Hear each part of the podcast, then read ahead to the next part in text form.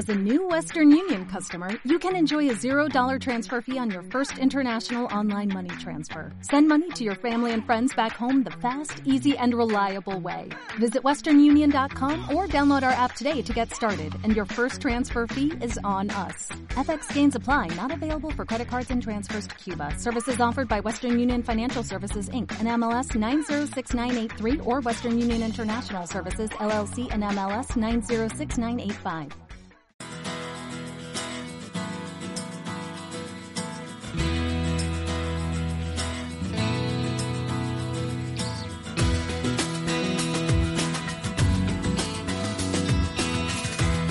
Después del trabajo, After Work, con Eduardo Castillo, Capital Radio.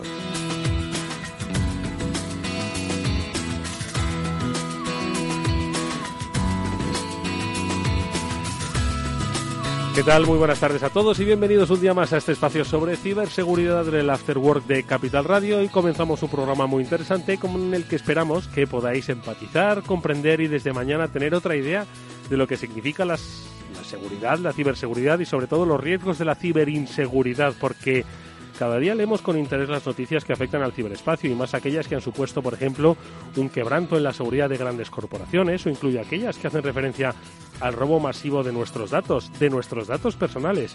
Pero es que luego la mayoría quedamos indiferentes, como si la cosa no fuese con nosotros.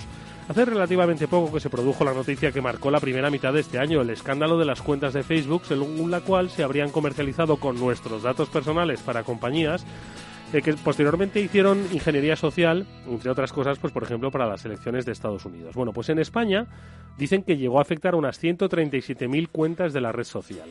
Yo me pregunto, ¿cuántos de estos usuarios en primer lugar se interesaron en saber si su cuenta estaba entre ellas? Y en segundo lugar, que cuáles eran las posibles consecuencias que a ellos les afectaba. Bueno, pues me temo que han sido pocos los que lo han hecho.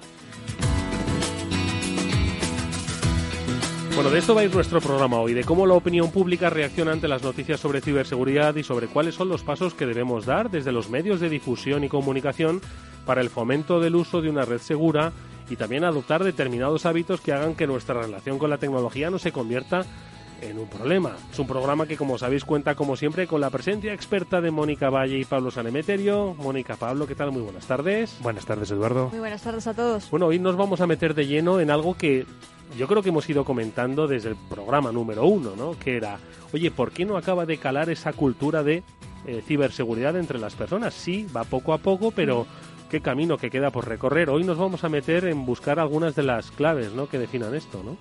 Bueno, yo como, como todo siempre suelo decir que creo que son varias cosas. A veces yo creo que sonamos raro.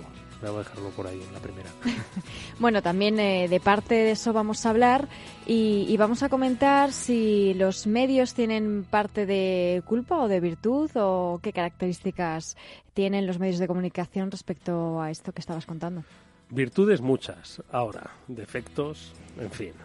No teníamos programa para, para continuar con Pero ellos. como todos, si hablamos de esos defectos tenemos todo para aburrir. Bueno, pues con ellos, con Pablo y con Mónica especialmente, además que hoy no solo como nuestra experta de cada día, sino también el papel de divulgadora de la cultura de ciberseguridad, como fundadora y directora de Build Media, bueno, pues vamos a hablar con además dos especialistas que son pioneros también en la información sobre eh, ciberseguridad aquí en España.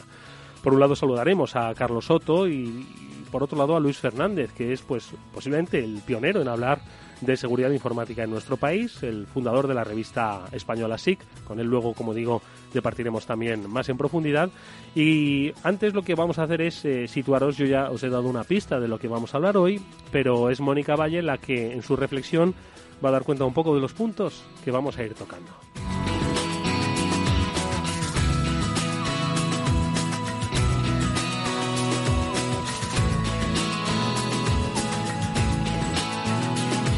La seguridad informática es un aspecto que está íntricamente ligado a nuestras vidas, que ya son digitales. Sin embargo, no todos los usuarios y empresas, como hemos visto a lo largo de estos programas en Afterwork, son conscientes de los riesgos que corremos al usar estas tecnologías. Como hoy vamos a hablar de la ciberseguridad en la opinión pública y los medios, qué mejor que preguntaros a los usuarios cuál es vuestra opinión. Y esto es lo que nos habéis contado. ¿Sabrías decirme para ti qué es la ciberseguridad? Pues una definición así como tal de diccionario, la verdad que no. Proteger tanto el software como el hardware que tenemos eh, los usuarios. Prevenir la delincuencia en las redes sociales. ¿Y la considerarías relevante en tu día a día? Por supuesto que es imprescindible. Creo que todos los datos hoy en día están informatizados, por lo tanto, protegerlos es algo del día a día. Creo que es bastante importante estar concienciados. No sé realmente qué papel tiene la ciberseguridad como tal en ese uso. Está claro que los hackers se están dedicando cada vez más a, a, robar datos, a robar información. ¿Te resultan de interés las noticias sobre ciberataques o sobre privacidad? Salvo que salga algo en las noticias generales, no, no es una información que yo vaya buscando. Sí que suelo leer mucha información acerca de la importancia de, invertir en ciberseguridad. Lo más importante son las soluciones que le podemos dar a estos temas. Nos informan de, del día a día, ¿no? de la situación actual. ¿Y recuerdas o podrías decirme alguna noticia de ciberseguridad que hayas visto? La prensa escrita. Leí que el cibercrimen ha aumentado por el auge de los teléfonos móviles. Bueno, un amigo me comentó algo de lo de British Airways hace unos días que le había comprado unos billetes o algo. Necesitamos que alguien controle nuestros datos privados.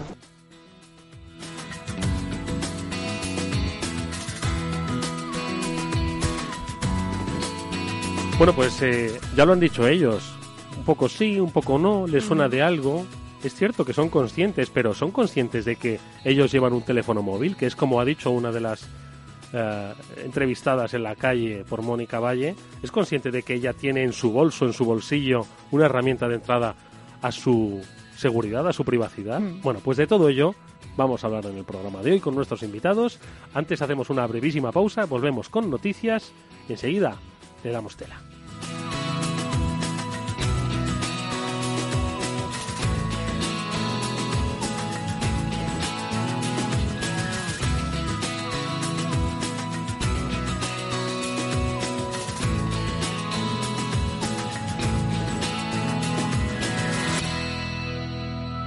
After Work con Eduardo Castillo. Asegure su red, asegure lo más valioso de su negocio, sus datos. Evite ataques de ciberdelincuentes. En OnRetrieval contamos con soluciones de ciberseguridad a medida para su negocio, para pymes y autónomos. OnRetrieval, especialistas en recuperación de datos, informática forense y ciberseguridad. Llámenos al teléfono gratuito 900 900 381 y pregunte por la promoción de ciberseguridad Capital Radio y OnRetrieval. ¿Sabía que el oro se ha revalorizado un 335% en los últimos 20 años? Ahora que lo sabe, seguir dejando todo su dinero en el banco es su decisión. O si lo prefiere, invierta parte de sus ahorros en oro con Degusa y mantenga su poder adquisitivo. Infórmese en el 911-982-900 o en degusa-mp.es. Degusa Oro, la inversión segura. En CaixaBank tenemos la responsabilidad de llevar la cultura financiera a todo el mundo. Por eso, impulsamos cientos de proyectos e iniciativas que buscan mejorar el conocimiento financiero de nuestros clientes y accionistas y de toda la sociedad. Explicar lo que hay que explicar nos hace diferentes. CaixaBank, banca socialmente responsable. After Work con Eduardo Castillo.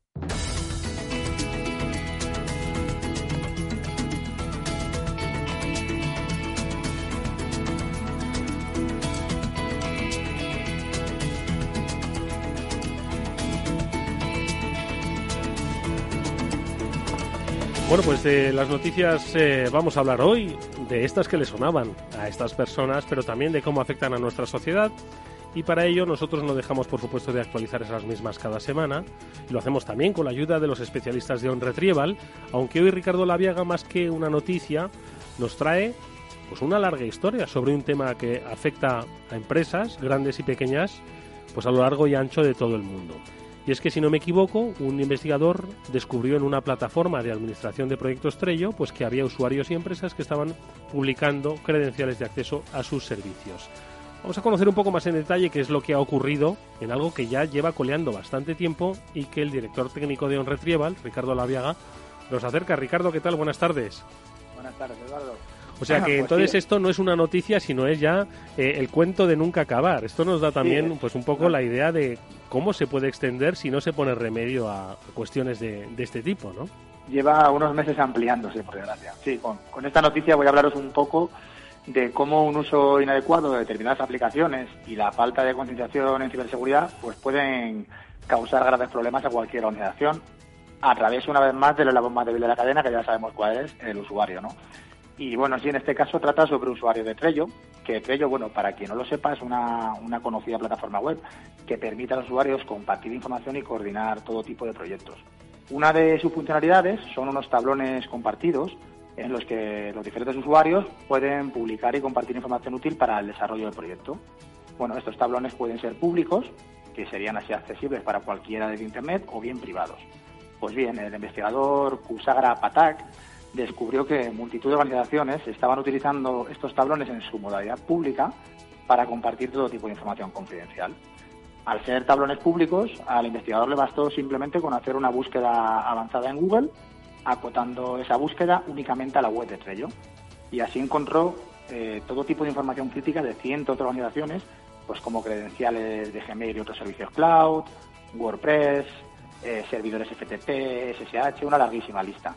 Incluso que esto es hasta, yo creo, más grave, llegó a encontrar eh, más de 50 tablones públicos pertenecientes a instituciones de los gobiernos de Reino Unido y Canadá y 60 pertenecientes a Naciones Unidas, que contenían también información confidencial y credenciales de acceso a los sistemas gubernamentales.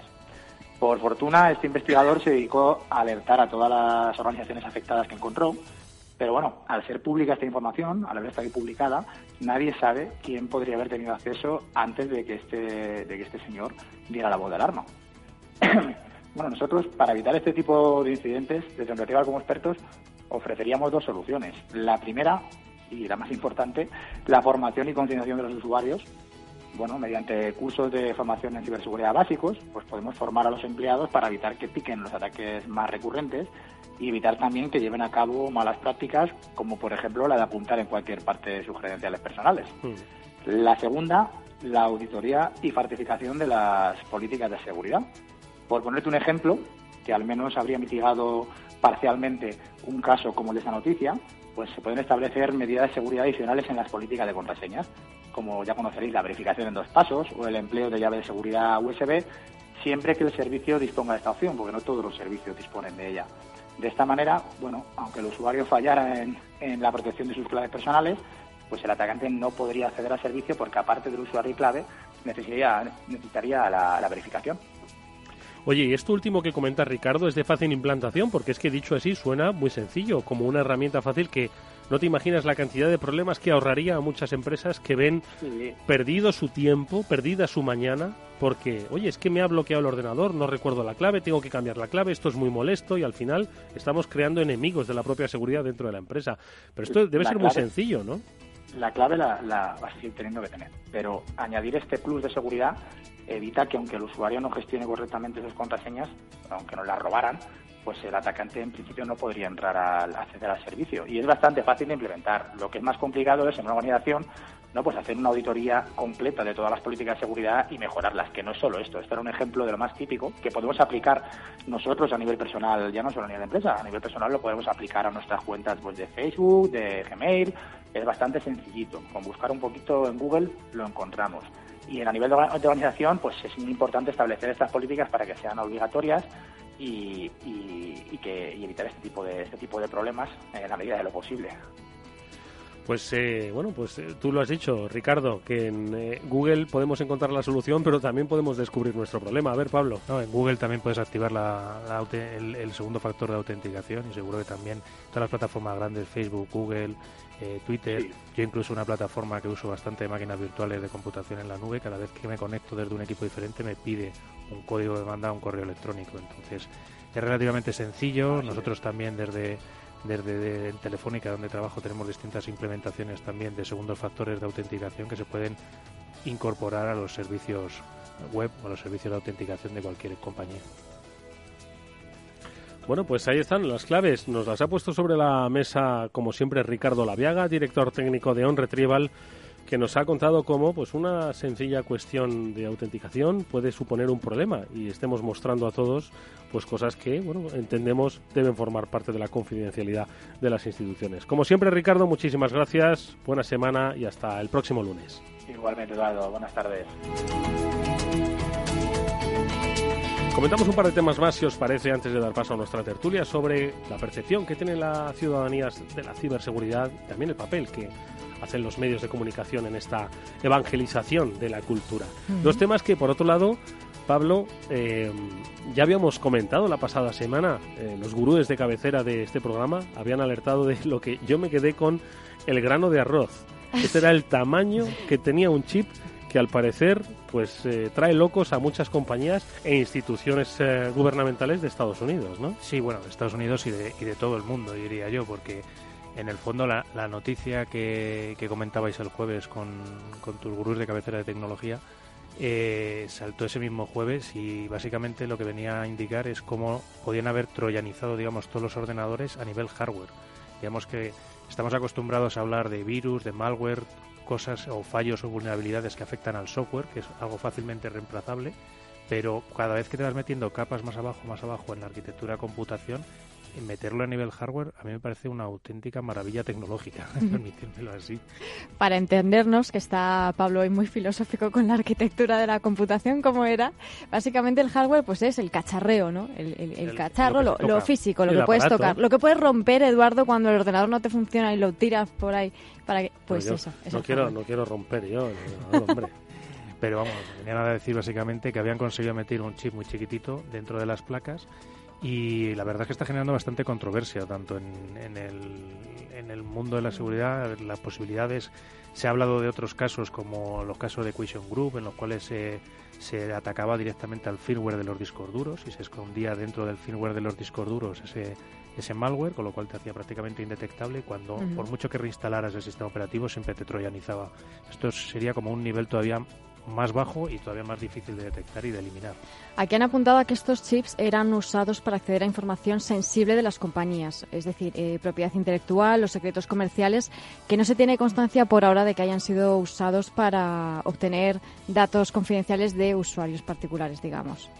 Pero bueno, esto el tiempo a poco. Pero el, el, tiempo dirá, claro. Como has visto en otros, ataques, como ha podido ser, te comentaban también tus de cabecera, el, el caso de Stuxnet, que es el caso de que atacaban a las centrifugadoras de uranio iraníes o uh -huh, con un con un troyano, ¿no? Con que... un malware específicamente sí. diseñado para ello o los casos de, como decíamos antes, de Equation Group, pues poco a poco el tiempo nos irá diciendo mm. qué es Aquí, lo que de momento, las empresas afectadas han negado tener cualquier tipo de implicación.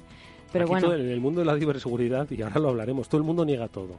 ¿Verdad? Que haya hecho cosas o que hayan sufrido cosas. De primeras sí, hasta que luego. Hasta que meses después reconocen, ¿no? En fin, de eso hablaremos luego también, del papel que juegan las propias empresas en, eh, bueno, pues en, en, crear esa percepción de seguridad o inseguridad. Una cuestión más, eh, también más eh, técnica, ¿no? D-Link ha solucionado varias vulnerabilidades presentes en, un, uh, en el Central Wi-Fi Manager. Pablo. Bueno, pues esto es por, por, siempre normalmente traemos noticias de fallos y de falta de actualizaciones. Hoy hay que traer una noticia de una empresa que lo ha hecho bien y ha actualizado su, su software corrigiendo una serie de vulnerabilidades que permitían tomar el control de sus routers. Que hablamos siempre también de las vulnerabilidades de los routers, uh -huh. de si te has actualizado el router, ¿te lo has actualizado? No hagas preguntas que no quieres vale, vale, Luego hablaremos de esto, luego hablaremos de, de, de, de si llega nuestro mensaje, si somos capaces de convencer a la gente o a cambiar la contraseña a la wifi. Luego hablaremos de esto. Luego hablaremos de esto. Bueno, en fin, amigos, pues lo ha hecho bien. The Link ha solucionado varias vulnerabilidades. La, pala la palabra de este programa es actualiza permanentemente. Totalmente. Hablemos con nuestros invitados.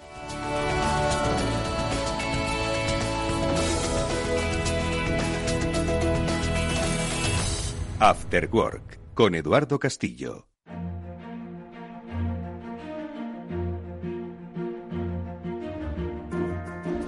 Pues Luis Fernández es el cofundador y editor desde 1992 de la revista española SIC, que es una de las pioneras en la ciberseguridad, seguridad de la información y privacidad, diría yo, no de España, sino del mundo.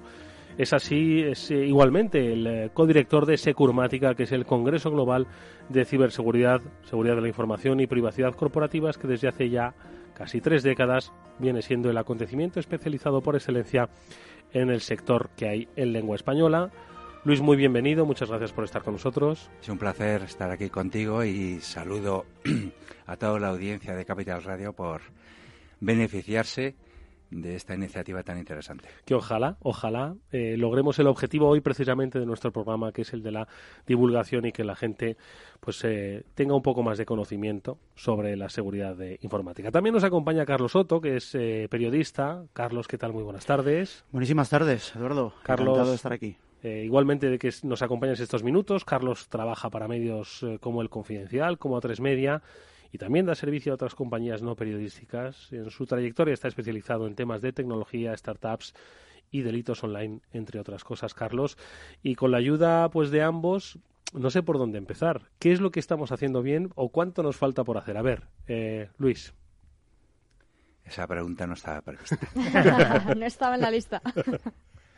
bueno, quizá eh, gracias por la introducción y efectivamente me da un poco vergüenza, parezco la, el abuelo cebolleta.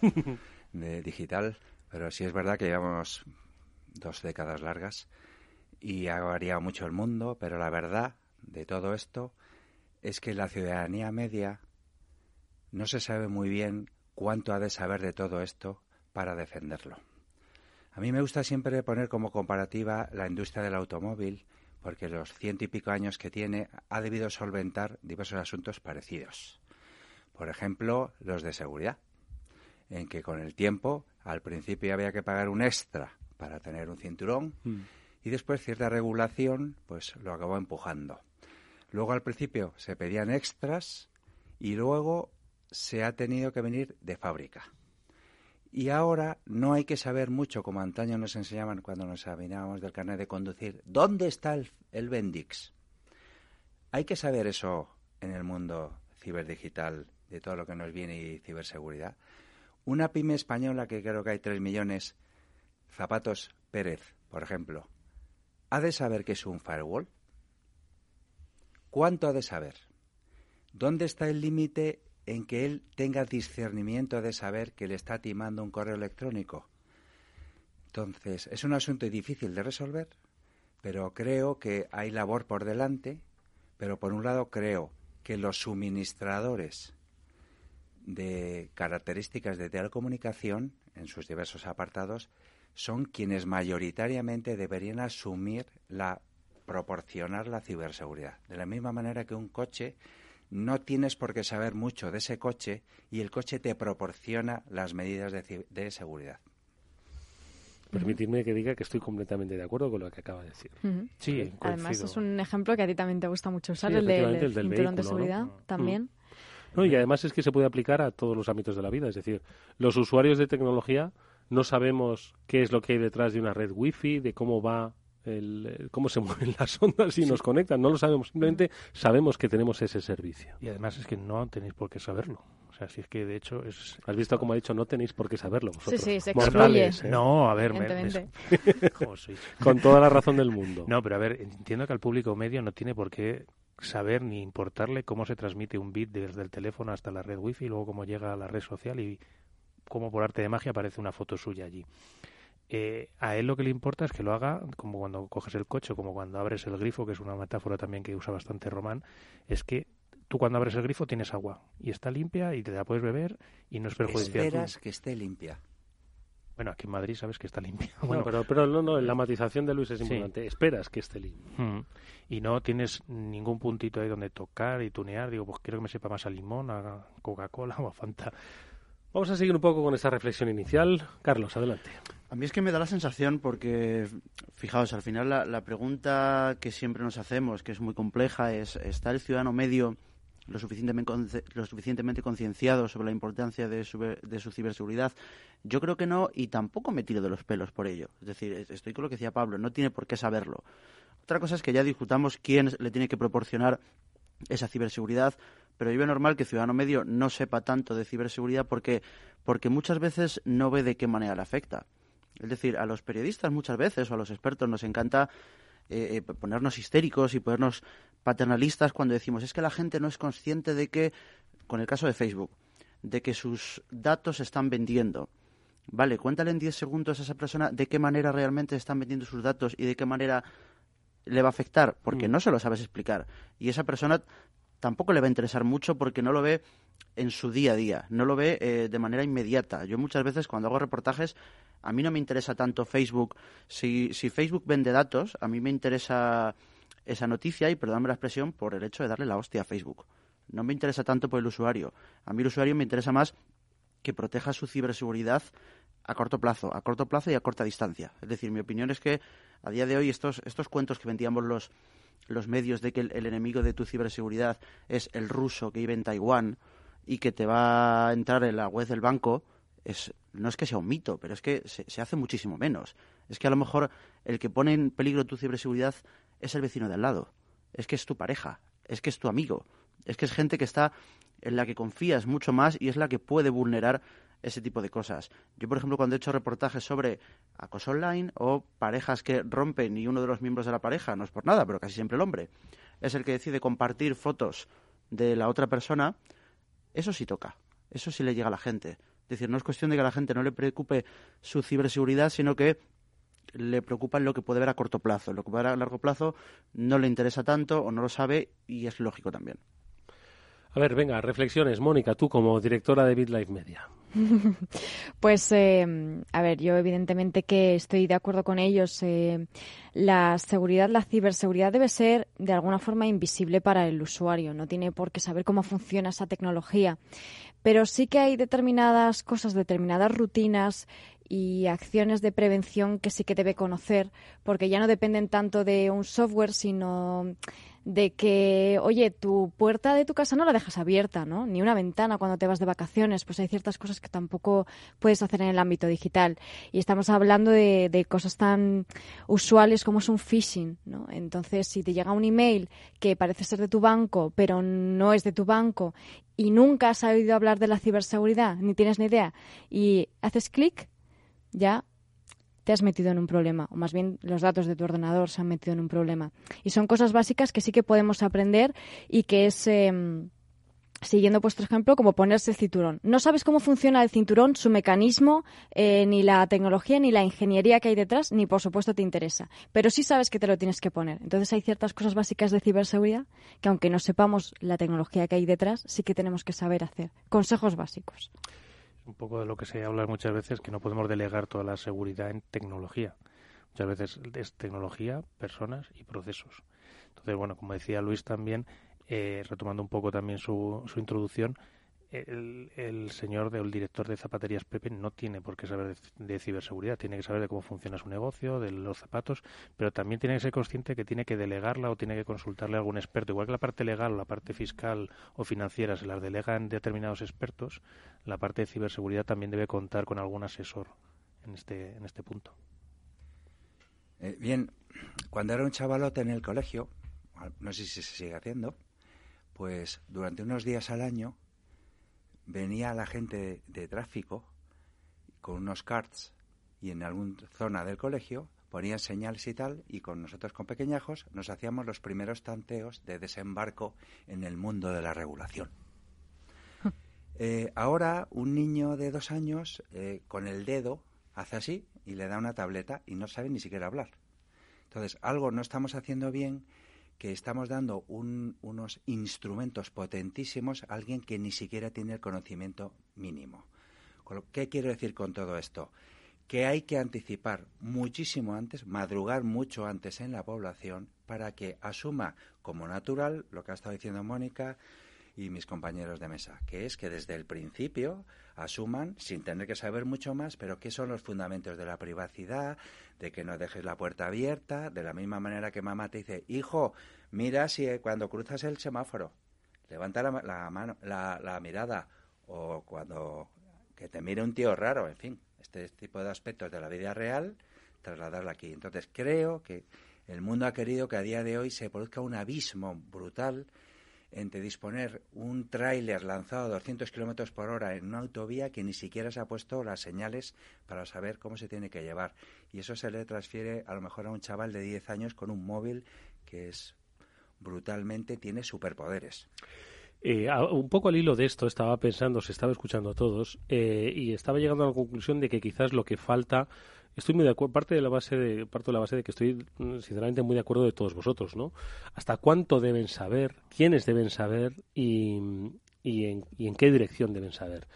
Pero he llegado a la conclusión de que el, problema, y lo llamo así problema, es un poco al hilo de lo último que decía Luis, es que quizás tenemos en España una falta de percepción del riesgo. Es decir, nosotros sabemos, no se sabe por qué, y puede que nunca vayamos por esa zona, que hay determinadas zonas en Madrid que no debes ir a las 3 de la mañana solo luciendo un reloj dorado. Vamos a ponerlo así, ¿vale? Y lo sabemos.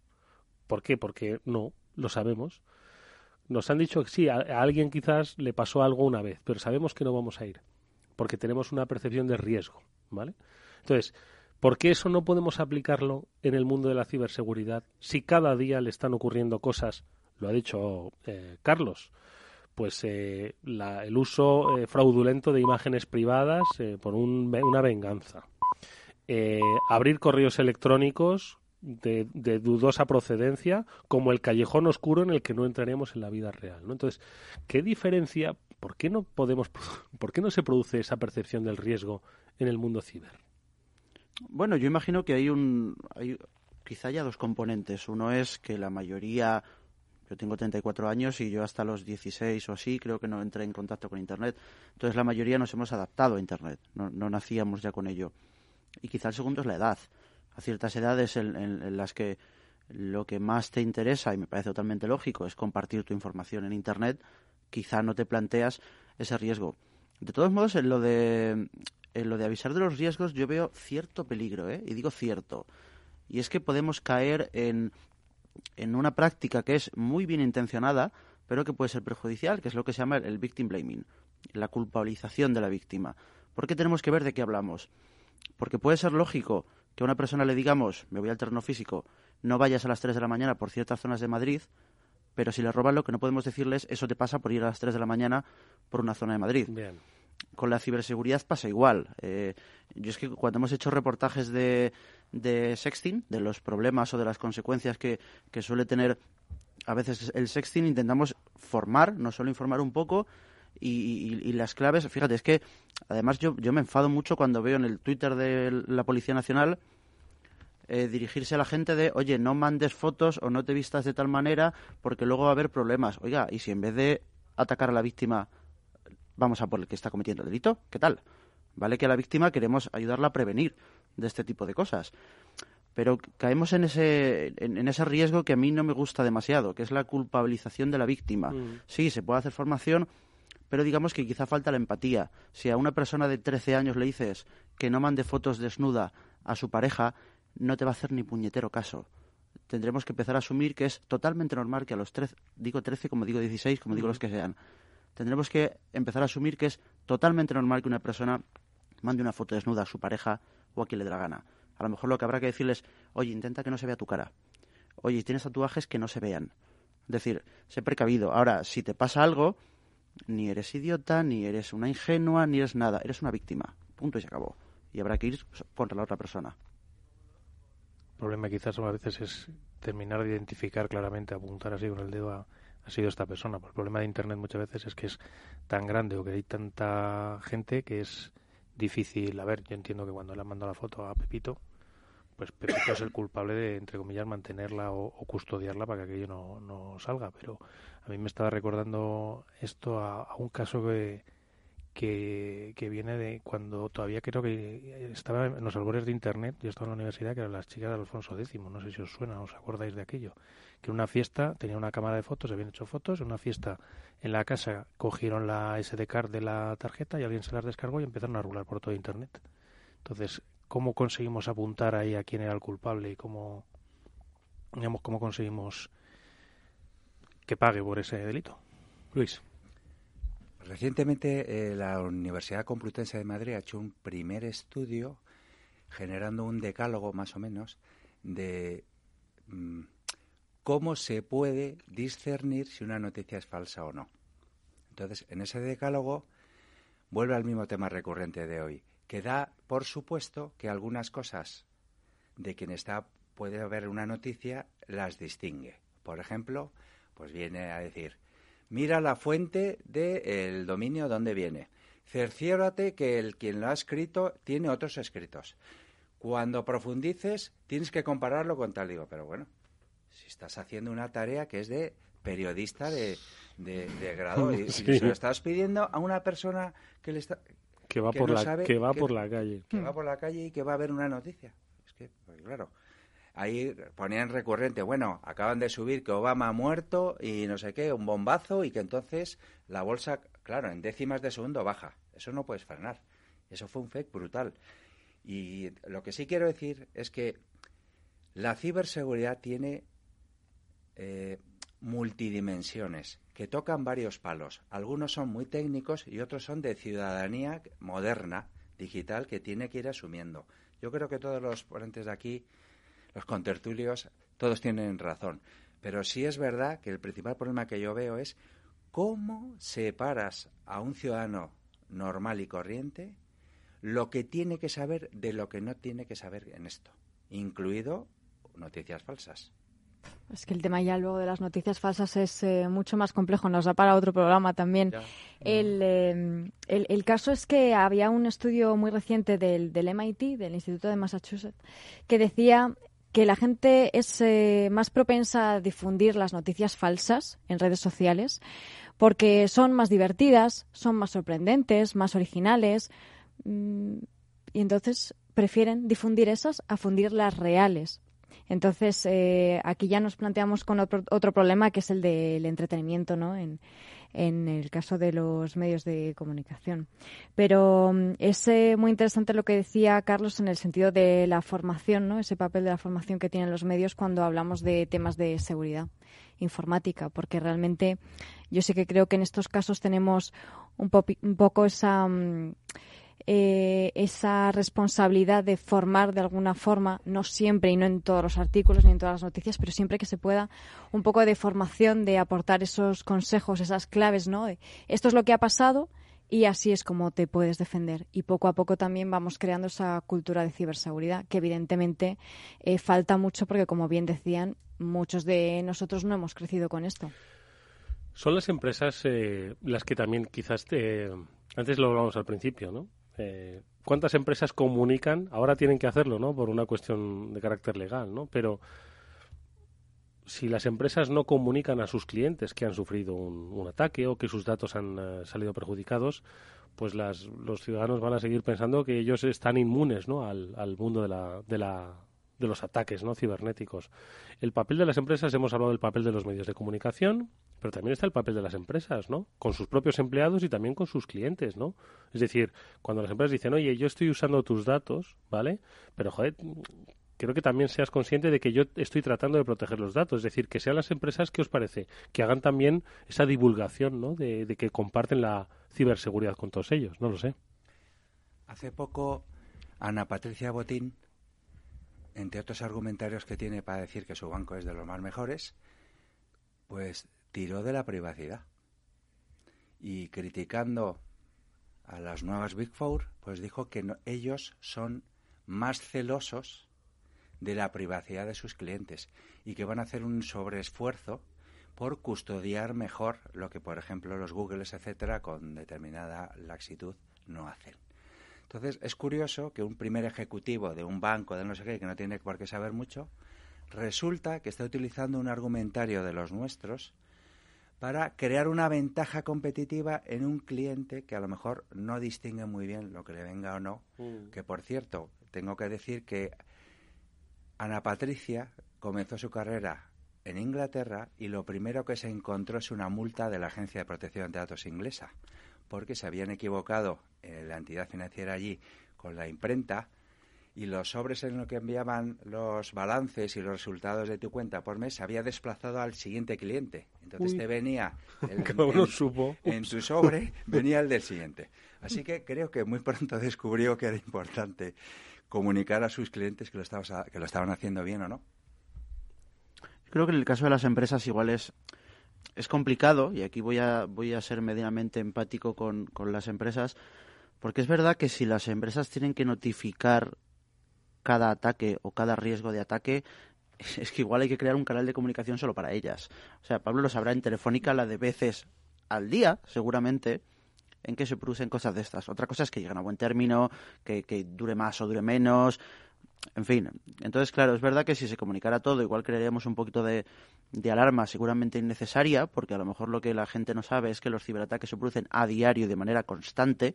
Otra cosa es que consigan coger más información o menos información, más valiosa o menos valiosa. Pero bueno, es verdad que muchas veces las empresas no comunican sobre todo, fíjate, ya no solo qué hacen con los datos, sino qué datos recopilan. Yo una vez hice un experimento con amigos míos, con tres o cuatro, y ninguno de los tres o cuatro eran conscientes. Les dije, me apuesto lo que quieras a que te busco en LinkedIn y está tu móvil en tu perfil. ¿Qué hiciste con ellos? Cuéntanos el caso que hiciste con los amigos. A ver. Bueno, lo que les dije es, eh, estábamos hablando de, temas de ciberseguridad y les dije, me apuesto lo que sea, más lo hice también con una chica a la que acababa de conocer. Le dije, me apuesto lo que quieras a que si, te busco en LinkedIn está tu móvil y no tienes ni idea. No, no, porque yo no lo di, no lo di, me metí en su LinkedIn, efectivamente estaba su móvil. La cuestión es que hay redes en las que podemos dar una serie de información para que sea más cómodo su uso. El mejor ejemplo, que ahora ya no sirve, pero servía hasta hace muy poco, Facebook. En Facebook podías poner tu móvil para vincular la cuenta y de un modo u otro protegerla también a la hora de, de loguearte y demás. ¿Qué pasa? Hasta hace muy poquito, y por desgracia para mí, pero porque no puedo investigar a la gente que me gustaría investigar, pero por suerte para el resto del mundo, hasta hace poco si yo conseguía, fíjate, si yo conseguía en el LinkedIn de alguien su número de móvil, con el número de móvil tú pues la de, te imaginas la de información que yo conseguía sacar muchísima con un poco de habilidad y mucho rato yo hice una vez un reportaje que era ¿En serio crees que proteges tu ciberseguridad? Esto es lo que podría descubrir un posible jefe si tuviera un solo dato de ti. Hicimos varios apartados. Si solo tuviera el móvil, si solo tuviera tu correo electrónico, porque a lo mejor si en, en LinkedIn, por ejemplo, tampoco es consciente la gente de que el correo que aparece no es el correo que tú usas de manera profesional, sino el correo con el que te registraste. Y a lo mejor ese correo es el típico Hotmail que hemos tenido todos, que lo utilizamos para los registros. Y con ese correo yo llego a tu Facebook.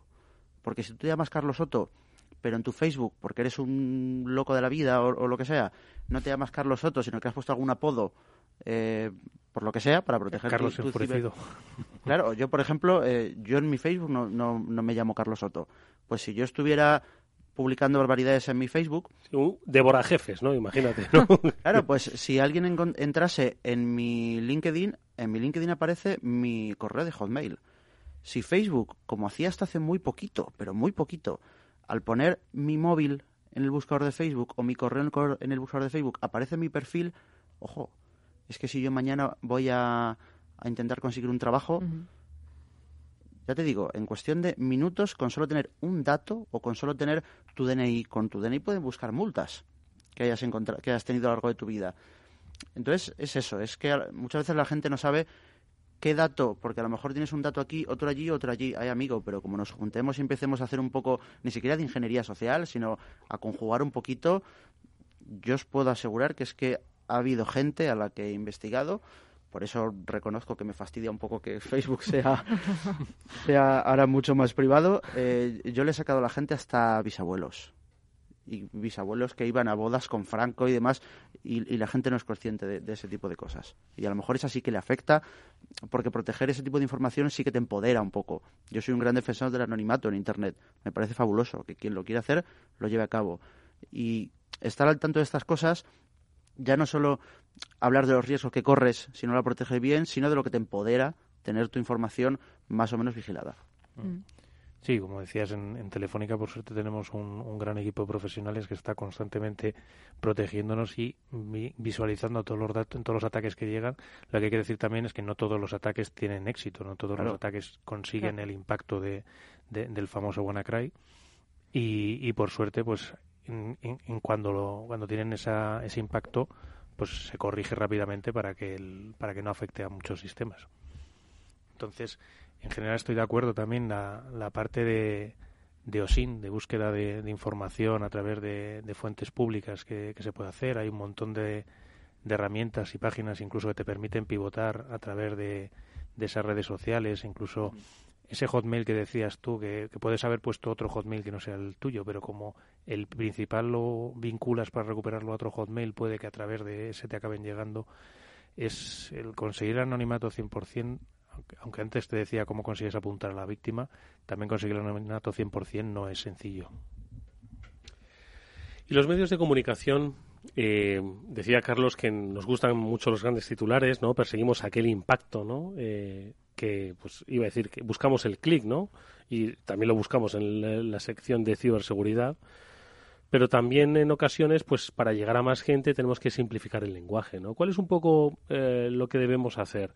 Simplificar el lenguaje, eh, ser respetuosos con ese lenguaje técnico, poco el papel a la hora de informar sobre determinadas cuestiones. Por ejemplo, lo de British Airways, ¿no? Eh, ¿Creéis que tenía que haberse dado, pues, con mayor amplitud, con menor amplitud, haber profundizado un poco más en la información? no sé, ¿cómo lo...? Digo el de British Airways porque es un poco el más mm. reciente y además uno de los de los ciudadanos que ha hablado, pues decía, un amigo mío, pues le afecto y tal. A ver, Luis. Eh, esa es una situación como cualquier otra catalogada de crisis y tiene que estar bien armada en la compañía de turno, en este caso la operadora de vuelo británica, cómo tiene que hacer. Desde luego, desde el principio tiene que informar. Los tiempos los tiene que medir con un equipo profesional, pero tiene que hacerlo. Eh, quisiera al respecto apuntar lo siguiente. Hace unos pocos días pasé por el kiosco y vi la portada del Mundo y el País, en que sacaron ciberataque Rusia, Putin, malvado, no sé qué, no sé cuánto, protestando Ceresa May otra vez por enésima. Pero claro, siempre lo mismo. Hay indicios. Esos son los titulares. Ciberataque, todo apunta que no sé qué. Todo indicios nunca se demuestra nada. Y entonces, a continuación, en pequeñito, en una esquina, pone la declaración del embajador soviético, eh, ruso, destornillándose de risa, diciendo que eso son tonterías inventadas, que demuestren algo. Entonces, voy a acabar con un tema muy importante, que es el principal problema de la inseguridad que creo que hay, que es que mientras no se logre demostrar la autoría, con independencia de medio de comunicación, mientras no se logre demostrar, toda esta palabrería no va a ningún lado. Y como no hay legislación transnacional digital, en que, aunque últimamente Estados Unidos hace unos días acaba de decir que ya se está planteando zurrar en defensa, con lo cual pasa a ser ya no ciberdefensa, sino ciberataque.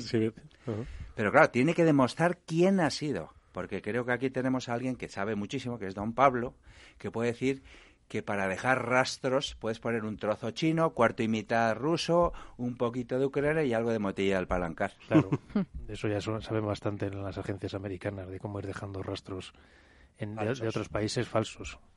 Yo creo que más allá, más allá de que el país concretamente esté obsesionado con, los hackers rusos y, los ciberataques eh, a Putin, que creo que solo existen en la cabeza de Cebrián, al menos, al menos de manera confirmada, yo creo que, muchas veces el problema que tenemos en, los medios es que, eh, y me incluyo, ¿eh? no, no, no me voy a poner como la excepción, a veces los redactores tenemos que hacer dos tareas. Una, estar más o menos especializados, o bien consultar con quien sabe, y luego trasladar esa información. Y, es, no, es poca broma, ¿eh? es que es, es muy complejo. Primero llegar a alcanzar un nivel de especialización tal y luego volverlo a traducir para el, para el consumidor, para el usuario. Y claro, a la hora de traducir eso es complejo. Eh, yo estoy seguro de que Pablo odiaría si leyese alguna de mis noticias en las que he hablado de ciberataques. Seguramente no, no, diría, pero, bueno, ¿qué está pero además te, te, voy a dar la razón porque porque lo he hablado varias veces con, con varias gente. Odiaría que yo usase de manera muy fácil la palabra hacker. ¿Por qué? Porque el hacker no es exactamente de lo que estamos hablando. Estamos hablando de ciberdelincuentes. ¿Qué pasa? Que es verdad que los periodistas tenemos que aterrizar un poco la información y traducírsela al, lector. Y en esa traducción es verdad que perdemos tecnicismo y perdemos ser muy específicos con las palabras. Aparte de que, y esto ya es un un problema que, a nadie le importa, pero ciberdelincuente, Pablo, es una palabra muy larga. No es verdad, Pablo, por favor. Ciberdelincuente. No nos cabe ningún titular. Si la pongo a mitad de la frase se me va la segunda línea, nada, es imposible. Y, lo malo de hack, y si en vez de hacker mañana lo llamamos HA, a mí me viene muy bien. Pero la, la cuestión es que más allá de esas palabras que, que, yo conozco a mucha gente, muy amigos, que trabajan en ciberseguridad, y bueno, con el tiempo como me lo han perdonado, porque ya cuando hablo de, de, hackeo o de hackers, mm. luego ya en el texto explicas un poco qué es un ciberdelincuente y qué es, qué es lo que se ha hecho. Pero al final es que es verdad que es una batalla que quizá han perdido los expertos en, en ciberseguridad, que es la de la palabra hacker.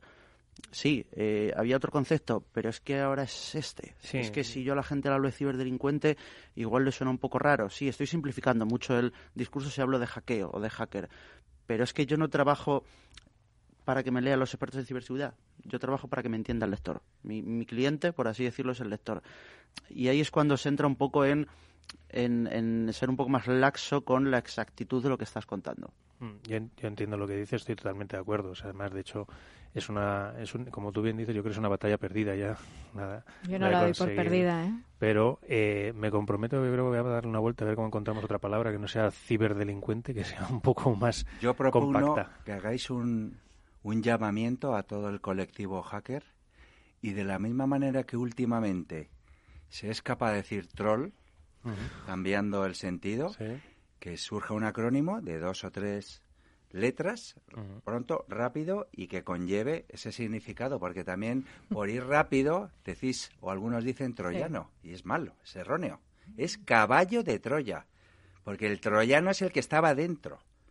Y por decirlo corto, se dice al revés. Y ha quedado. Pero es un error gravísimo, porque es justo lo contrario.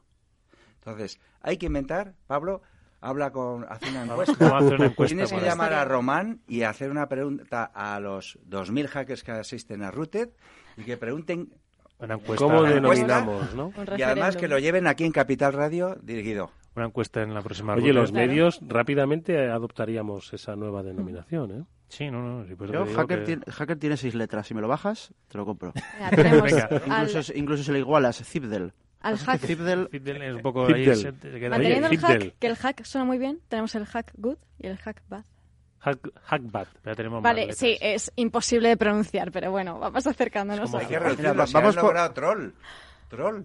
Pero vamos poco a poco, es decir, yo, yo, ya he conseguido, yo ya he conseguido que mis noticias no me pongan a un hacker con capucha y, y pasamontañas, ¿vale? Vamos por pasos. Eso ya lo negociaremos. Me pasó a mí también a la hora de, publicar el, libro sobre ciberseguridad, que ahí es verdad que yo intento explicar eh, esa diferencia entre hacker y cibercriminal y ciberdelincuente. Y yo la verdad es que me he obsesionado un poco con ese tema y estoy regañando a la gente y tal, parezco así un poco pesada, pero lo intento, ¿vale? Yo sigo un poco en esa pelea y a lo mejor un día me doy por vencida, pero todavía no. Me encanta ver que hay gente que no ha perdido la fe. Sí, no sé, estoy en, mal esta batalla. Total, que me pusieron como primera portada precisamente el típico el hacker con Perdón, la persona con capucha. Pues eh, me, costó un poquito convencer de que, de que, eso no era así. Y otro aspecto que también ha comentado Luis al principio, eh, regular regular eh, a los fabricantes, a los eh, oferentes de servicios, pues la obligación no solo de, vamos a ver, el GDPR lo que hace es, bueno, obligar a que pues tomen medidas para eh, que no exactamente vinculas a la privacidad, ¿no? Mm. Pero bueno, ¿por qué no obligar ya que se puso el cinturón de seguridad, el airbag, el ABS y ya todos los coches tienen que traerlo de serie, ¿por qué no dispositivos, que igual lo traen, ¿eh? pero Em, eh, los, como digo, frentes de servicios tienen la obligación de ya darlo de serie. Eh, vamos a hablar de ello. Recientemente, hace unos días, en Estados Unidos ha salido un inicio de normativa regulación por el cual, y aquí creo que lo sabrás, va a impedir que venga de serie el 1, 2, 3, 4 en los cacharritos Wi-Fi y similares. Y viene encaminado a que de aquí en un par de años se generalice que los dispositivos IoT y concernidos obliguen, aunque todavía no saben cómo, a incorporar seguridad adicional. Mm. En ese caso. Bueno, la sociedad acepta una anomalía, que es la siguiente. Los cascos que tú tienes puestos mm. no se te puede caer un trozo. No se te puede caer una rueda. No se te puede caer una manga de un vestido pero sí acepta que si es software, el fabricante no se responsabiliza. Es la única cosa importante en el mundo incapaces que hemos ido a resolverlo. Y es que si tú compras Acme, Pérez o lo que fuera, no se, no se responsabiliza de que venga con goteras. Como son supercompañías superpoderosas, no hay el valor el coraje ni la fuerza común para frenar eso. Hay intentos en Europa, en ciertas normativas, y a futuro, que es creo que es un tema muy importante, se está debatiendo en Europa, va a salir alguna información a finales de este año, de que haya una primera certificación de seguridad que se va a intentar que tenga una especie de bajo mínimos en los productos que en Europa de tecnología eh, tengan incorporada soluciones TIC. Es un sueño muy difícil de llevar a cabo, pero están luchando por ello. Está implicada el Parlamento de la Unión Europea y la iniciativa EXO. Entonces, tener un mínimo, un mínimo de seguridad, es decir, eh, oye, que es que, por favor, por ejemplo, hablan de la seguridad de diseño desde el inicio y que esté protegido, pues por ejemplo, que Europa va a luchar porque cualquier app que haya de lo que sea, si te metes datos personales, tenga manera de gestionar eso, de taparlo, de rectificarlo, de trasladarlo. Eso me parece bien. Ahora, como se va tan rápido construyendo el eh, las DevOps, pues creo que puedes decir tú algo al respecto. Uy, pasado mañana tengo que tener la nueva aplicación. Oye, es que ni se ha revisado, ni no sé qué. Sí, sí, pero es que me, me dan la orden que tiene que salir porque quiero captar no sé cuántos miles de clientes. Y no tiene ninguna seguridad. Entonces, sí hay que luchar por guardar un poco las formas en eso. Carlos. Imagino que es complicado. O sea, quizá lo ideal sería eso, hacer ciertos estándares mínimos para las empresas. Pero claro, igual también si creas ciertos estándares, a lo mejor es más fácil craquear o, romper ese tipo de, de, seguridades. Está claro que algo hay que hacer. Eh, y es que eh, vuelvo al caso de Facebook. O sea, a, mí lo de Facebook me parece me parecía un canteo de, una irresponsabilidad tremenda, que metiendo el correo electrónico de alguien podías ver si alguien se había registrado con ese correo electrónico o con el móvil. Me parecía una puerta de entrada tremenda y, que es escandaloso que Facebook haya tardado tanto en hacer eso. Y era tan sencillo, en realidad, no tan sencillo, pero era tan fácil como deshabilitar esa opción. Y es que deshabilitando esa opción ya pones muchas más barreras. Muchas veces eh, la ciberseguridad se protege a nivel tecnológico, pero otras con cuestión de usabilidad. Que, no puedas acceder a según qué información metiendo un dato concreto, que no, que no permitas conectar los puntos tan fácilmente. O sea, que hay una parte de, de, software y de ciberseguridad pura y dura, muy técnica, y otra también de usabilidad, de pensar qué uso le da los, la gente a ciertas tecnologías y evitar que, con ese tipo de usos puedas llegar a la información de la gente. Aparte, no soy un, no soy un especialista legal, pero en general la tecnología, las leyes suelen llegar tarde, como bien dice Luis, por la velocidad a la que se, se mueve la tecnología. Pero es cierto que, por ejemplo, para el caso de IoT que planteabas, Eduardo, no es muy difícil hacer una ley que diga que todo dispositivo IoT tiene que tener un periodo de actualizaciones de 5 años, de 7 años, de 10 años. No es difícil de, de poner como ley y de verificar que determinado software, determinado hardware tiene una serie de actualizaciones durante un periodo de vida que se establezca más o menos acorde.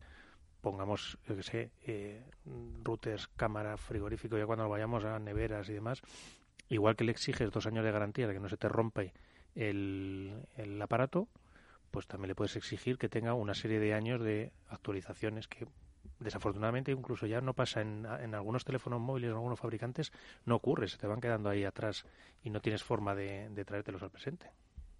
Oye, estaba pensando, eh, al, escucharos, eh, como siempre ponemos un poco el móvil de la seguridad vial, pues eh, se me ha ocurrido pensar, oye, ahora mismo pues hay los cuerpos y fuerzas de seguridad del Estado velan por la seguridad vial, pues eh, multando ¿no? y haciendo pues eh, acciones disuasorias. Algunos llaman acciones recaudatorias que también no pero acciones disuasorias. Oiga pues para mantener la seguridad vial de los que circulan a su alrededor y también la suya pues usted no puede ir a 120 kilómetros por hora. Y para eso pues hacemos controles regulares en las carreteras de si tiene usted los papeles de la ITV o ponemos radares de control de velocidad imponer una policía, una vigilancia, una guardia civil de tráfico, pero de tráfico de, datos, sería descabellado, eh, porque sí que hay ahora mismo pues eh, un cuerpo dedicado precisamente a la en realidad a la lucha ¿no? y a combatir el delito, pero al control de las empresas, es decir, que de repente, así de claro, pues una empresa diga, oiga, usted no cumple los mínimos estándares de seguridad y maneja pues bases de datos de clientes. Es decir, no esperar a que sufra el ataque,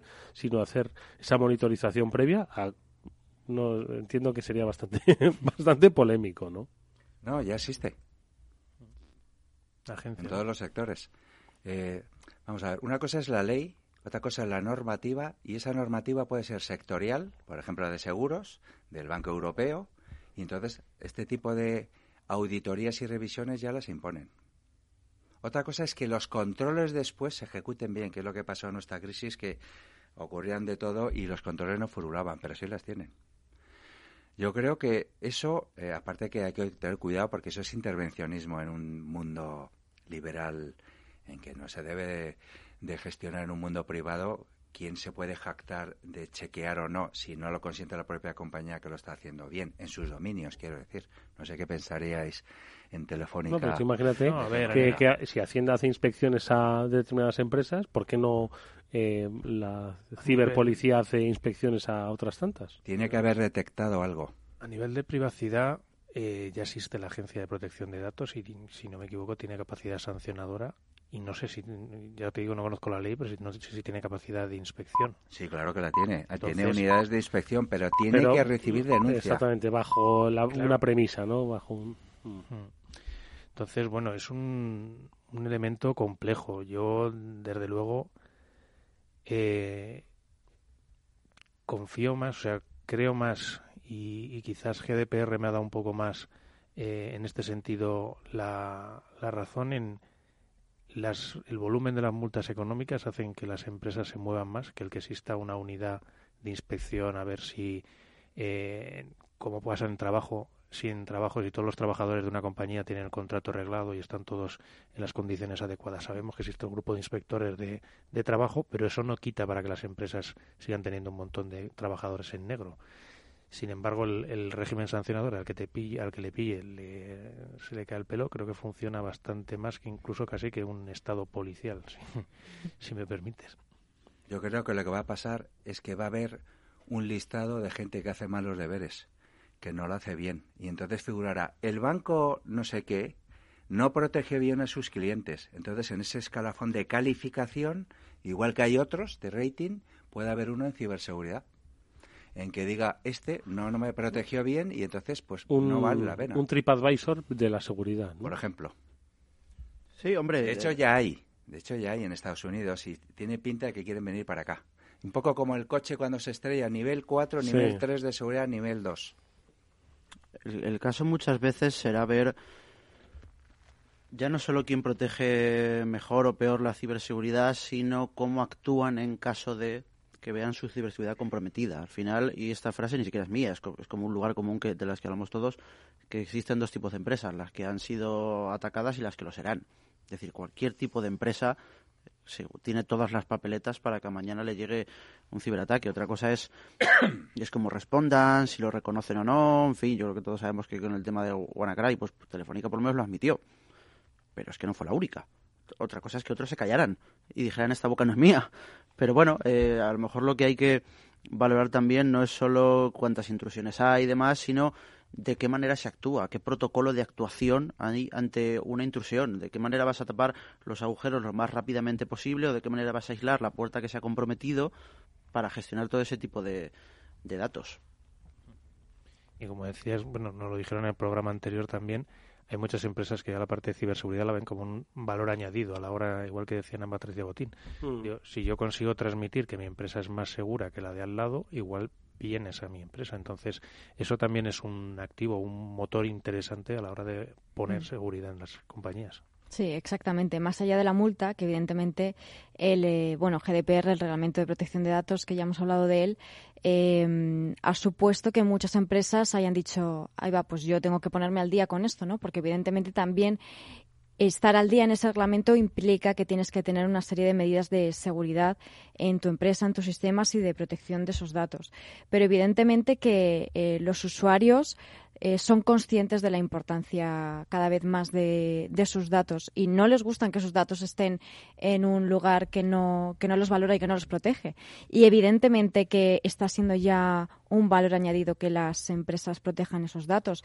La, mm, la mala reputación que tiene una empresa que ha sufrido un ciberataque, eh, el impacto que tiene en su imagen es muy grande ya porque la gente habla, ay, mira lo de Facebook. Yo conozco a mucha gente que se ha dado de, bajo en, de, baja en Facebook después de lo que ha pasado últimamente. No de la última noticia, sino de la anterior del tema de Cambridge, Analytica. A la gente le importa la privacidad y cada vez más. Oye, estamos hablando del papel que deben jugar las empresas eh, que sufren ciberataques, pero también me gustaría preguntaros eh, eh, sobre el papel de las empresas fabricantes de tecnología que quiere proteger. Un poco cuál es el papel que debe jugar, el papel que están jugando, si podrían hacer más, si están haciendo lo único que pueden hacer. Luis. Hay estudios que vienen a decir que aproximadamente entre 25 y 75 tecnologías distintas las utilizan una empresa medianamente corporativa para asuntos de ciberseguridad. Entre 25 y 75. Eh, hay aproximadamente 1.500 empresas de ciberseguridad, de los cuales haces así con el pie y salen en startup como champiñones en Israel, pues cada 15 segundos sale una. Eh, ¿Son buenas? ¿Son necesarias todas? El mundo de la ciberseguridad va detrás del mundo digital, siempre, eh, intentando deshacer el entuerto. Entonces, conforme se avanza en nuevos protocolos, nuevos escenarios, etcétera, la ciberseguridad va detrás poniendo las goteras. Entonces, las herramientas de ciberseguridad poco a poco se intentan aproximar más al umbral límite de donde está avanzando, pero nunca lo consigue.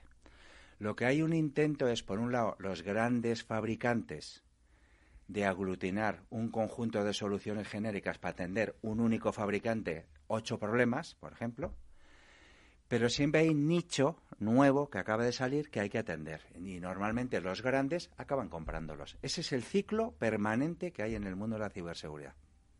Carlos.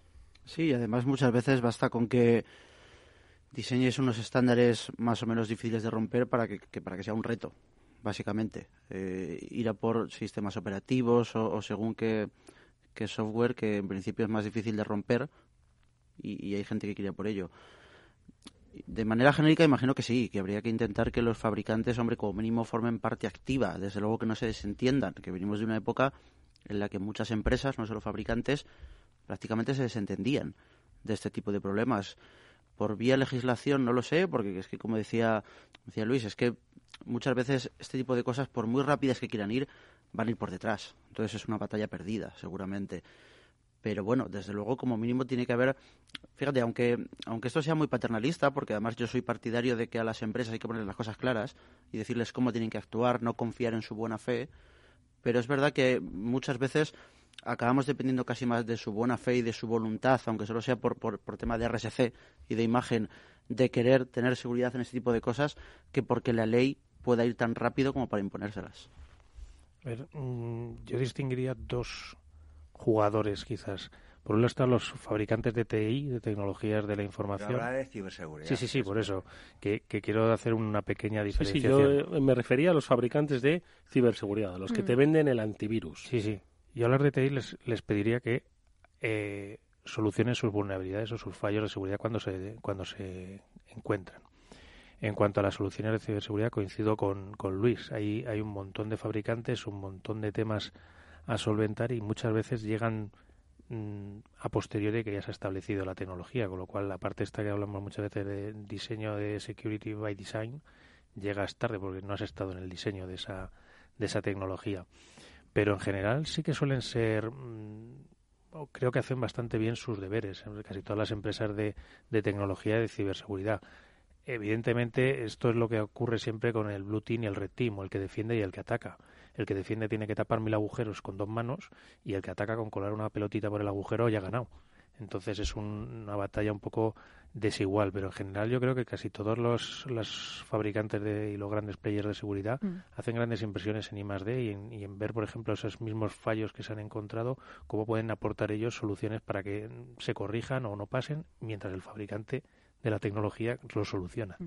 Yo quiero romper una lanza a favor de ellos porque tienen una labor ingrata, que es normalmente ir a parchear y, cuando han sido zurradas. La sociedad ha sido zurrada. Entonces es ingrato porque siempre sales con moratones en su lugar. El único tirón de orejas que yo podía darles a ellos es que interoperen mejor. Es decir, entre ellas. Entre ellas. Mm. Un día los sentamos aquí, ¿os acordáis? Sí. No estaban todos los que eran, eran todos los que, los que son, pero los sentamos a todos aquí. Hay que decir que sí que por lo menos lo intentan cooperar. Es verdad que tiene que ser complicado gestionar eso porque evidentemente hay intereses y hay competencia. Lo que sí que hacen eh, muchos fabricantes, yo diría que la mayoría, es eh, labores de concienciación y además hay muchos que eh, los hemos tenido también en esta mesa que dedican muchos esfuerzos también eh, e invierten mucho en ayudar a concienciar, ya sea con, con eventos o con eh, personal suyo que se dedique exclusivamente a la concienciación. Eh, y realmente yo creo que eso también es eh, una labor importante y que está bien que lo hagan y que lo tienen que hacer. Y también hay que decir que, te digo, los, los fabricantes también se comunican y se intercambian información. De hecho, por ejemplo, existe la Cyber Threat Alliance, donde hay distintos fabricantes de, de, seguridad, distintos miembros, en los cuales es un foro, digamos, de compartición de información de, de ciberseguridad. Es como lo de la publicidad, ¿no? Autocontrol, ¿no? Que decían, ¿no? Que se Sí. ¿no? Sí, un foro en los que se juntan ellos a... No, simplemente, mira, yo he encontrado esto que tienes tú, yo no lo tengo, lo vamos a compartirnos y vamos Un a intercambio de cromos Sí. de malware. Pero siempre ha habido el problema del director de informática de las compañías que venía el CISO y le decía, pero Martínez, ya me vienes con otro problema y me pides otra partida adicional de seguridad, porque no se quitan, ¿eh? Es como en el coche. Añades el airbag de arriba, de atrás, del el lector, el que Se si te duermes, sumando. el que se aparca, pero nunca se quita. Entonces, estos caballeros sufren muchísimo por ver que... No reduces algo y me pones solo una solución en vez de siete. No, es que he pensado que hay otra, la octava viene. Hombre, y que tienen que haber muchas veces eh, es- sufrir, entre comillas, al CEO. A mí me parece perfecto que Ana Patricia Botín diga que el valor del Santander va a ser la ciberseguridad. Bueno, Ana Patricia Botín, veremos dentro de unos meses. Y, o, o- o me gustaría saber qué opinan tus expertos en ciberseguridad. ¿Hasta qué punto se tiraron de los pelos el día que dijiste eso y te quedaste tan ancha? Veremos si un día no tienes que dar explicaciones por eso. Claro, será esclava de sus palabras, pero por de pronto, por cierto, van a inaugurar un SOC en Madrid, de los más grandes del mundo, en ciberseguridad, con 400 especialistas, que es un problema porque han arrasado el mercado y, y el Oye, resto de la igual, industria no lo, pillan, no lo eh, pillan. Igual el seguimiento informativo que tengan estas acciones, las declaraciones de Ana Patricia Botín, igual despiertan a la industria a que empiece a hacer conciencia pública de la necesidad de eh, pues eh, no solo llevar a gala que son eh, ciberseguros, sino que pues inoculen a la gente la- el concepto y la necesaria concienciación de ser de ser seguros y por lo menos precavidos. Es un poco lo que hicieron las energéticas, pues contribuyamos al medio ambiente, ¿no? Y, y a través de esa divulgación, ¿no? De la sostenibilidad que hacía la propia industria energética, bueno, pues igual viene también esa concienciación de parte de las grandes empresas. Sea bienvenida, no obstante. Dos últimas cosas que os quiero preguntar ya de manera individual. A Luis, eh, desde el año 92 informando sobre ciberseguridad, decir, lo que ha cambiado el cuento, ¿no? Eh, lo que ha cambiado el cuento, ¿no, Luis? Es alucinante y muy bonito porque ha sido una actividad a lo largo de estas décadas que frente he sido testigo en otros eh, ámbitos del desarrollo social pues que se estancaban o tenían un cierto recorrido. Pues que el mundo de la ciberseguridad está súper vivo y aún más todavía. Y vamos todo el mundo que hay aquí a seguir viviendo de la inseguridad del prójimo porque seguimos sin hacer las cosas bien. Así que tiene pinta de que vamos a seguir todos. Oye, y la pregunta también iba para Carlos. Lo que ha cambiado la película, entiendo que de publicar en secciones especializadas a salir en portada de los diarios. Así ha cambiado, así lo has vivido, ¿no? Eso te iba a decir, yo hace poco estuve, hace unos meses estuve en Guatemala dando un taller de periodismo tecnológico y lo que les decía a los alumnos es, es que el hecho de que aprendáis, por ejemplo, sobre ci- ciberseguridad o sobre tecnología es que os va a empoderar dentro de vuestros medios porque en España ya ha pasado, llegará el día en que Guatemala abra la, a la portada de un periódico un, un ciberataque y es que esto ha pasado. Y, al final, es cierto que antes a, los que sabíamos un poco de esos temas nos miraban como, como a los raros. Yo recuerdo cuando el, tema, por desgracia, de Diana Kerr, eh, algunos periodistas eh, hablando de que el asesino estaba en Francia porque había mandado desde ahí el email. Son cosas que con cinco segundos que consultes al periodista especializado en eso te va a desmentir que esa persona esté en Francia realmente. Bueno, al final se va. el hecho de que este tipo de cosas ya estén en el debate público, aunque solo sean en- a nivel de marketing, a nivel de RSC, solo eso ya es valioso. Y quiere decir que al final se va concienciando mucho más. El, reto que, personalmente a mí me queda es trasladar a la gente lo que os decía al principio, y que igual me equivoco, pero que en mi opinión el, mayor ciberdelincuente que puede tener el ciudadano medio no está en, en, ningún país no está en China ni en Rusia, sino que, sino que, puede estar el del cuarto. Puede estar en su entorno cercano y en su red de confianza. Así muy rápido. En nuestro país, en el último año, aún no me refiero a ningún gobierno en concreto, pero la exministra de Defensa habló de ciberseguridad, eh, dando un discurso. La ex vicepresidenta Soraya dio un discurso de ciberseguridad.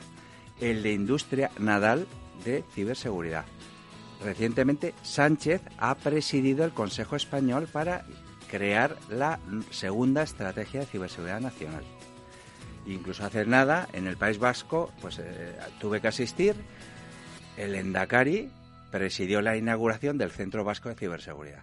Entonces, por supuesto, como ha dicho mi compañero Carlos, hay algo ahí de marketing, pero antes no era posible y ahora las principales autoridades le habrán escrito el discurso, quién fue lo que sea, pero, ya ha salido ¿eh? al debate público. Paso a paso, paso a paso. Luis Fernández y Carlos Soto han sido nuestros invitados. Muchísimas gracias, amigos, compañeros, Un placer, por haber estado con nosotros. Muchas gracias. Os veremos pronto por aquí. Mucho éxito en el programa que está muy bien encarrilado. Muchísimas gracias. En el siguiente Copas. Eh, ya hablaremos del After Work. Encarrilado, decía Luis, ¿por quién? Pues por dos grandes especialistas como son Pablo Sanemeterio y Mónica Valle, a los que siempre, por supuesto, agradecemos vuestra presencia aquí. Eh, gracias, amigos. Y por cierto, el lunes que viene, especial CISOs, es decir, los responsables de seguridad de grandes compañías. Pues de eso hablaremos. De primera mano lo vamos De primera mano. Gracias, chicos. Nosotros eh, no nos vamos. Acabamos hablando de oro y eh, enseguida volvemos. After Work, con Eduardo Castillo. Hablan de la locura de mi ciudad y se olvidan de la tranquilidad de mi sierra, de mi noche y de su vida, y no de mi arte y mis teatros. Hablan de turistas y viajeros, pero no de águilas, castillos o bodegas. Muchos hablan de mí, pero pocos me conocen de verdad. Comunidad de Madrid, vuelve a conocerme. Capital Radio se desplaza a Valencia el próximo 18 de octubre, donde analizará en una jornada gratuita las principales claves para invertir en los mercados financieros junto con Finanbest, Bonto, Asset Management y Aberdeen Standard Investments. No se pierda esta jornada y asista al programa en directo conducido por Luis Vicente Muñoz en la Bolsa de Valencia a las 6 de la tarde. Reserve su plaza en el teléfono 91 283 3333 o en el mail eventos@capitalradio.es. Capital Radio. Oye, Asier, tengo que darte la enhorabuena. ¿Por qué? Porque habéis cerrado con muchísimo éxito una ronda de financiación, 400.000 euros, a través de una de las mayores plataformas del mundo que hay de crowd equity, ¿no? Sí, lanzamos hace ya aproximadamente un mes una, una ronda de financiación de, como tú bien, una ronda en realidad era de 200.000, se ha sobresuscrito al doble a 400.000 a través de una plataforma de financiación participativa porque creemos en los modelos de transparencia, de compartir, de sinergias, de, dar a conocer a la, más, a, la más, a la mayor parte de gente posible eh, nuestro modelo. Y bueno eh, habíamos oído que en otros países eh, eh robo advisors como el nuestro habían habían eh, suscrito capital a través de modelos como este y así lo hicimos. Oye, de todas formas, esto tiene muchas lecturas, pero una de ellas es la confianza que han depositado una serie de inversores hasta llegar a completar, pues como dices, el doble de lo inicialmente previsto, 400.000 euros. Sí, fíjate, no solo ha sido el tema de los 400.000 euros, que está muy bien, sino sobre todo lo que ha sido en un tiempo muy rápido, esto se ha hecho en, en menos de un mes, y luego hay una cosa que es muy interesante, que es que hay 300, aproximadamente 300 inversores de 36 nacionalidades, lo cual quiere decir que Finanbest, el modelo de negocio de Finanbest, ha convencido a personas, a 300 personas de 36 nacionalidades, porque ven que es un modelo sólido, que es un modelo de futuro, que es un modelo de la banca que viene, y por tanto, pues ya ves que, ha habido mucha gente, no solo nuestros clientes, sino gente que dice, quiero participar en el modelo de Finanbest. Además, has dicho una cosa que es la transparencia. Esto en la banca del futuro tiene que estar muy presente, ¿no? Sí, fíjate, yo me, hablo de la banca del futuro porque en España estamos todavía muy, muy empezando. Es la banca del presente ya en casi todo el mundo, en modelos como el nuestro ya están terriblemente presentes en la vida diaria de, de los ahorradores de, todo, de toda Europa y de Estados Unidos. En España, pues estamos un poquito al inicio, pero, eh, pero sí, es la banca de la transparencia, es la banca de las bajas comisiones, es la, banca, es la banca de pensar más en el cliente que en el interés propio, es la banca de ofertar mejor producto y más adecuado para cada uno de los clientes y no el que, el que sea adecuado para la entidad financiera es la banca que debe es la banca que debe ser para todos. Y además hay que aclararle a nuestros oyentes que dentro de las múltiples opciones que hay del crowdfunding la que habéis utilizado es la del llamado crowd equity, es decir, inversores que participan directamente de, de ¿no? Sí, bueno, el, Crowdcube nosotros hemos, eh, hemos hecho la, emisión en, en, Inglaterra, no la hemos hecho en España, y han sido, eh, eh, Crowdcube es la plataforma líder en el mundo en crowd equity. Por tanto, hemos ido a, bueno, como siempre hacemos con, para nuestros clientes y para nuestra, para nuestra empresa, tratando de buscar lo mejor y bueno, pues sí, hemos, lo hemos hecho, como te decía, en Inglaterra, en una plataforma líder mundial de crowd equity. Bueno, ya se ha cerrado la ronda de eh, financiación para formar parte de Finambest, pero también se puede hacer siendo cliente. ¿Cómo podría hacerlo la gente, Asier? Bueno, pues eh, pueden venir a nuestra página web, a finambest.com. Pueden visitarnos en nuestras oficinas de Plaza de Castilla, donde todo el mundo está es bienvenido. Nos pueden mandar un correo a teayudamos arroba finambest.com o nos pueden llamar a nuestro teléfono 91 428 73 93. Pues ahí están las claves. De nuevo, enhorabuena, Sier. Muchas gracias. Gracias a vosotros. Capital Radio. Capital Radio te invita a conocer todas las aplicaciones y los cambios que está introduciendo la inteligencia artificial en la industria y en la vida cotidiana. El próximo 16 de octubre en el innovador espacio Madrid Roca Gallery. Reserva tu plaza en el teléfono 91 283 3333 o en el mail eventos@capitalradio.es. After Work con Eduardo Castillo.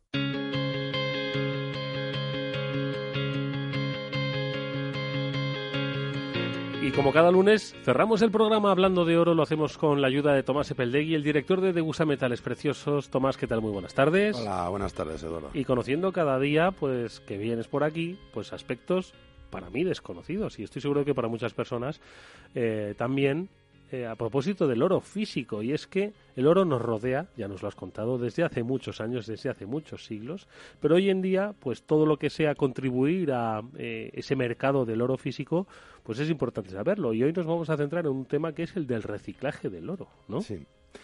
Pues sí, Eduardo, hay que tener presente que aproximadamente en torno a un tercio del oro, de la demanda de oro mundial, eh, pues se cubre con oro reciclado.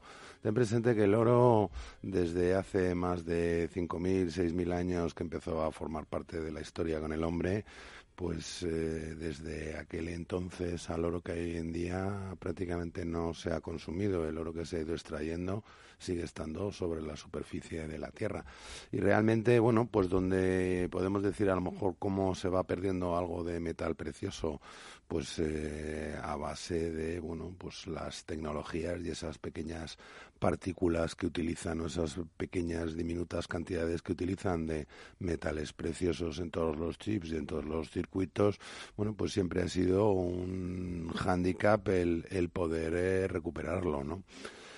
Y bueno, pues en la Universidad de Edimburgo, en esa línea, han descubierto un nuevo método para el reciclado de los, de los metales. Porque antes, ¿qué ocurre? Ya me has contado que el oro pues está presente, se puede comer incluso el oro si uno quiere. Pero bueno, en el capítulo tecnológico, tú lo has dicho, se utiliza pues con algunos componentes, bueno, pues entiendo que no sé si es por conductividad o, en fin, las características propias que tengan, pues que es, eh, es bueno utilizar oro en partículas en determinados componentes tecnológicos de chips.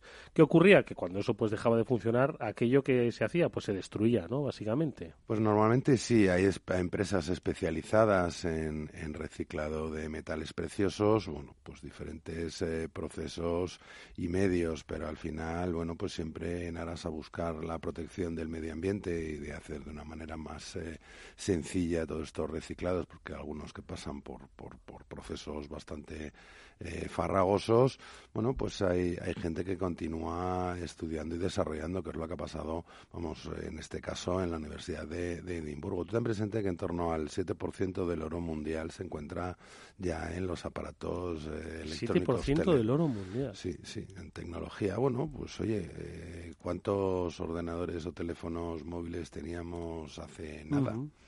Esto de repente ha sido una, una gran eclosión.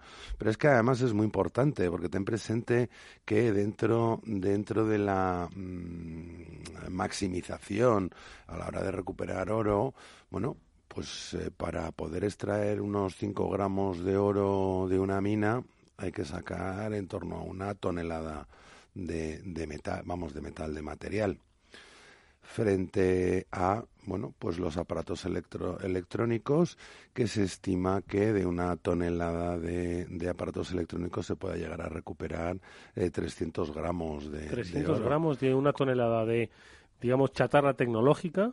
Con, exacto, con lo cual te sale, te sale casi probablemente mucho más interesante reciclar chatarra electrónica que, que, una mina. Y chatarra electrónica, eh, aproximadamente el reciclado que, es, que hay en el mundo es en torno a un 30%. Y ten en cuenta que estamos hablando de 50.000 toneladas al año y subiendo.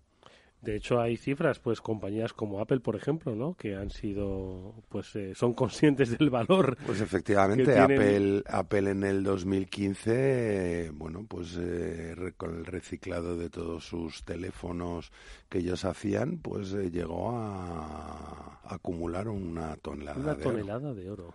Sí. lo que pesa el oro. De todas formas, a más demanda tecnológica y fabricación de dispositivos que van a necesitar esos componentes de oro y que, como dices, forman parte del 7% del oro, está eh, incrustado, ¿no? por decirlo, en esta tecnología, pues esto eh, impactará en, en, el mercado para bien, ¿no? Para nuestro oro físico, ¿no? Hombre, claro, ten presente que, bueno, el oro, una de las ventajas eh, que tiene es esa demanda sumamente elástica, ¿no? Hemos estado viendo cómo, pues en todo lo que llevamos de año y, en especial este verano, pues los bancos centrales han aprovechado para incrementar sus reservas de oro. De hecho, el incremento de compras de este año con respecto del año pasado por, por parte de los bancos centrales, pues ya eh, llega a unos porcentajes interesantes. Eh, por otro lado, pues tienes las tecnologías. Eh, estamos hablando de, electrónica, pero podemos hablar de medicina, podemos hablar de, aeronáutica, de, aeronáutica espacial.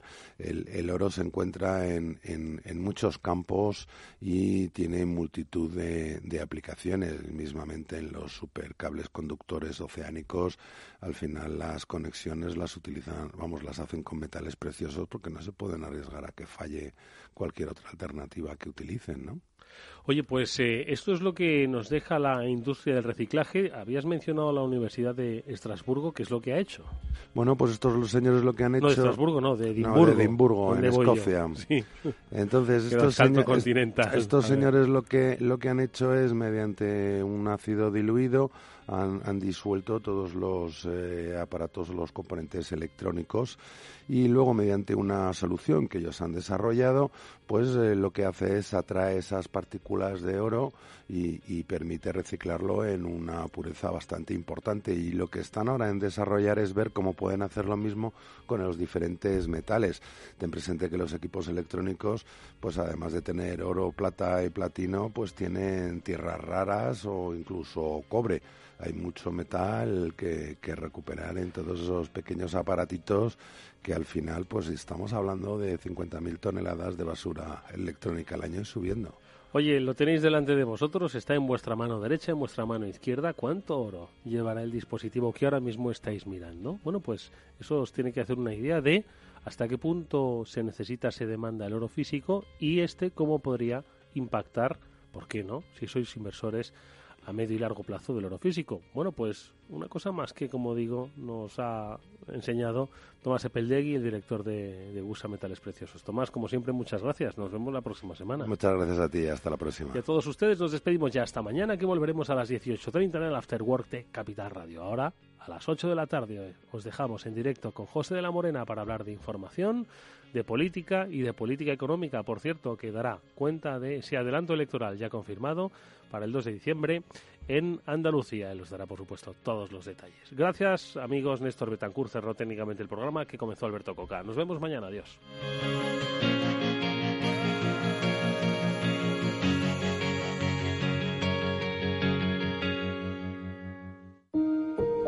No pierda nunca una oportunidad de trading con la nueva app de CMC Markets. Más de 330 CFDs sobre divisas en mercados desarrollados y emergentes, horquillas y garantías competitivas. Pruebe nuestras nuevas aplicaciones para dispositivos móviles para operar en el mercado más líquido del mundo.